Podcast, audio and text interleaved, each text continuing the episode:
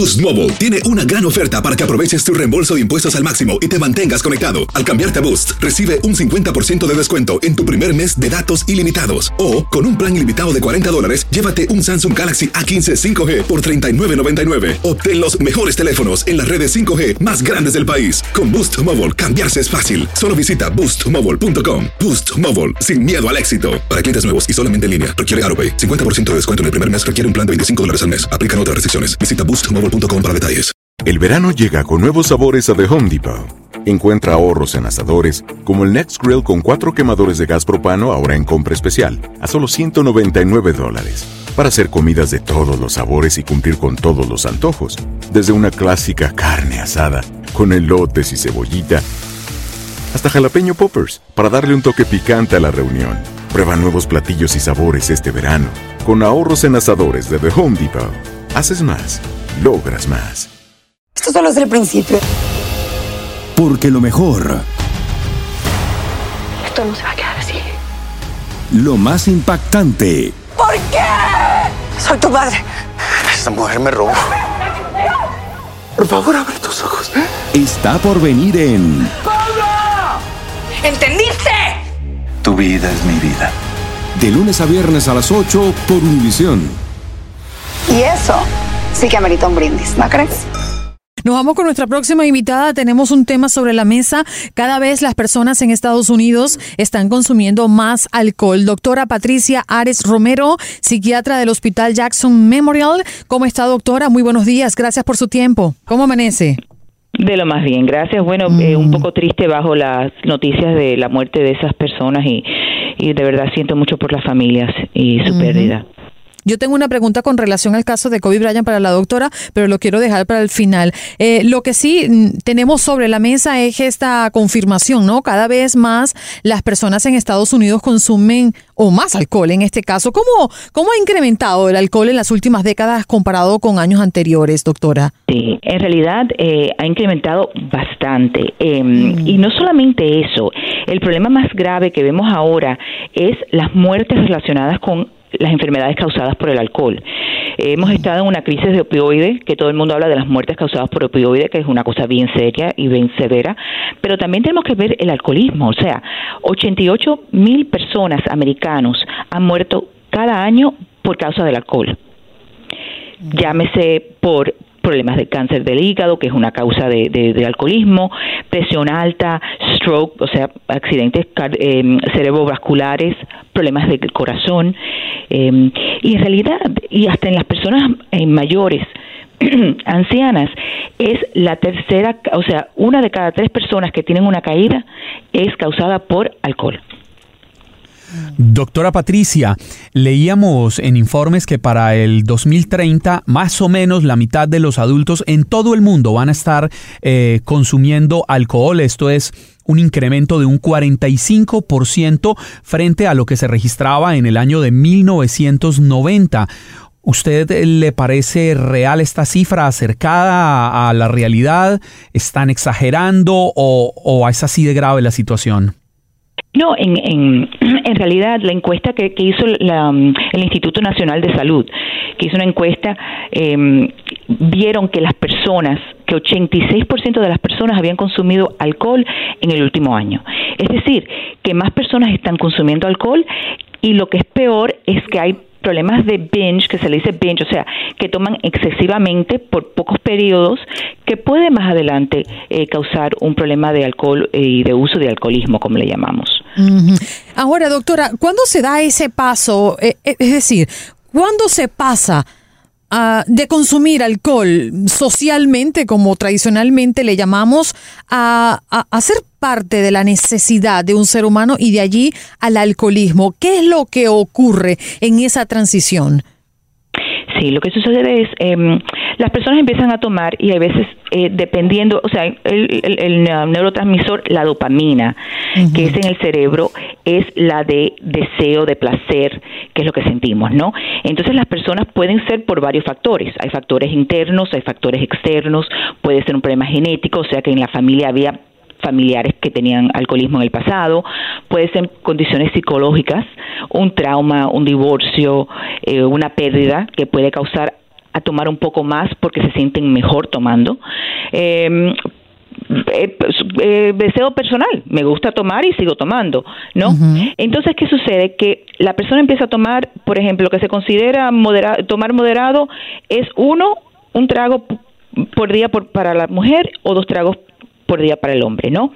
Cuando ya estamos hablando del binge drinking, o sea, que es ese, ese exceso de, de tomar, es cuando toman cuatro tragos en dos horas para las mujeres o cinco en dos horas, o sea que lo consumen muy rápidamente. Eh, y ya se considera el heavy, el, el, el, severo, ¿no? Que están tomando demasiado, es cuando el hombre toma por lo menos 14 tragos en una semana o la mujer siete en una semana. O sea que ya es no solamente que, bueno, tuvimos uno, fuimos a una obra, nos tomamos dos copas y ya, pero ya casi están tomando todos los días. Mm. Entonces, ¿qué sucede? que la persona, que estos son los síntomas más, más graves del, alcoholismo, que a pesar de tener el deseo de parar o reducir o descontinuar, no pueden. Pierden ese control. Entonces, a pesar de las consecuencias negativas, llámese eh, manejar bajo la influencia, eh, problemas con la pareja de uno que le dice, mira, me parece que estás tomando demasiado, a pesar de esas cosas, no pueden parar. Eso es lo que estamos hablando del alcoholismo. Doctora Patricia, eh, cualquier persona que tenga problemas de alcoholismo es delicado, pero hay un segmento de la población que haría que esto fuera más grave y se lo pregunto entendiendo que las personas que seguramente nos están escuchando a esta hora son personas mayores que tienen hijos o, o bien sea porque se están ya yendo al trabajo o trabajando en la costa este o se están levantando para salir en la costa oeste. ¿Cómo detectar que un menor, que uno de nuestros hijos, está cayendo en este problema del alcoholismo cuando es tanta la tentación que hay y la presión social para que nuestros hijos eh, terminen iniciando en el alcohol tempranamente? Sí, lo primero es la prevención. Lo primero es que tenemos que tener esas conversaciones que son bastante severas y duras, que a veces no las queremos tener, ¿no? Con nuestros hijos. Eh, porque decimos, bueno, si le traemos al, al, frente del, de la mente el, tomar, entonces quizás van a querer tomar o van a abrir la curiosidad. Yo creo que uno tiene que ser bien franco con los niños, eh, porque en realidad afecta el cerebro. Mientras más joven el niño toma alcohol, más afecta el cerebro, no está completamente desarrollado.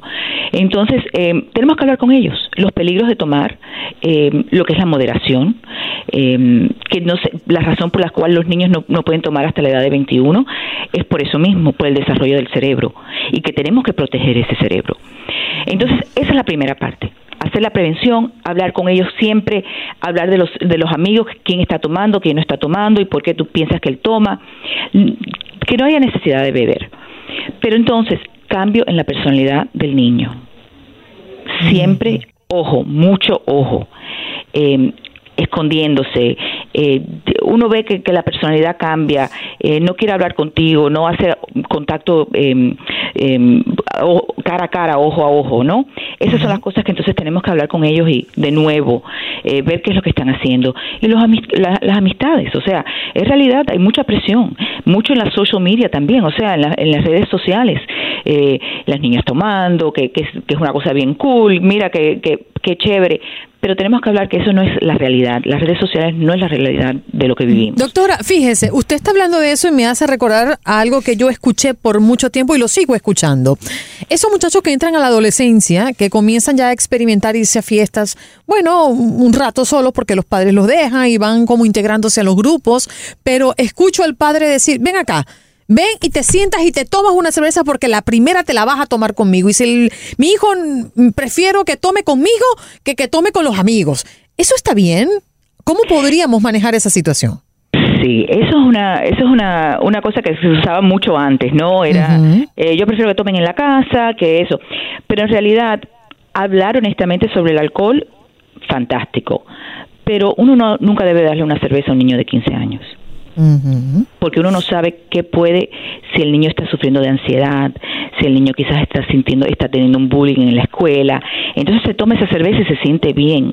Entonces, eso le dice al cerebro de él es, bueno, si yo me siento ansioso, si yo me siento mal, me tomo una cerveza. Me tomo una cerveza. Y, dos, y tres, y ahí vamos. Y dos, y tres, y va escalando.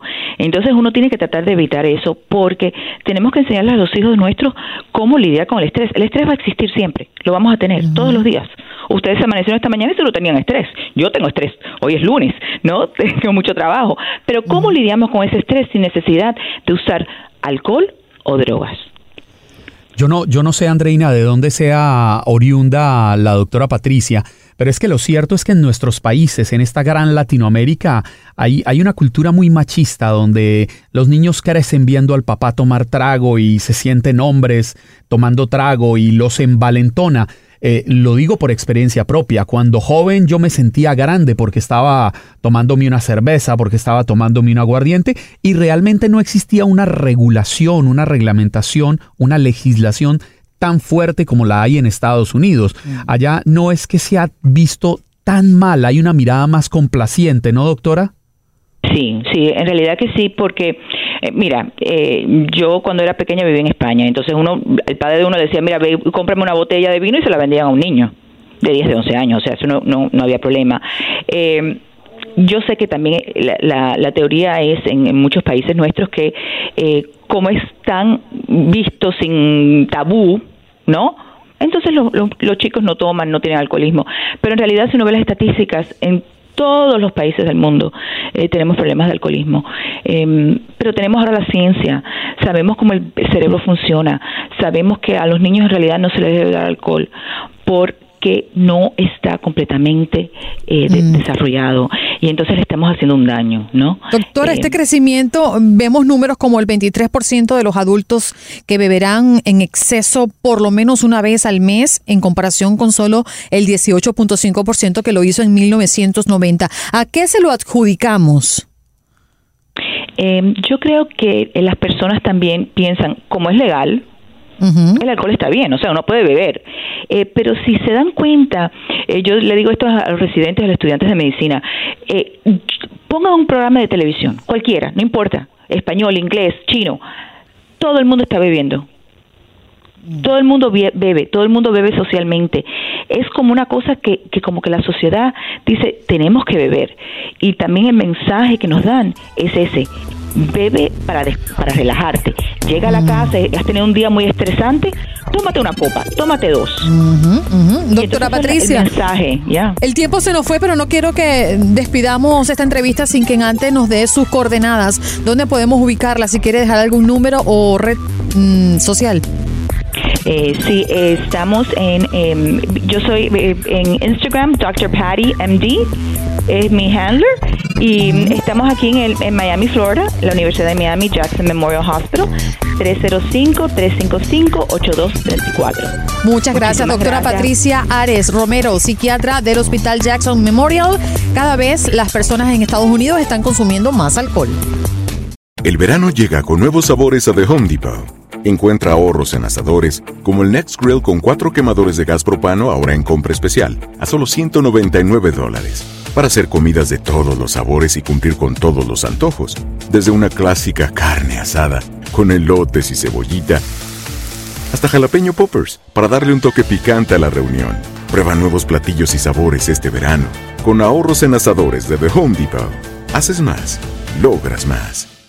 Lo mejor, lo más impactante, está por venir en Tu vida es mi vida.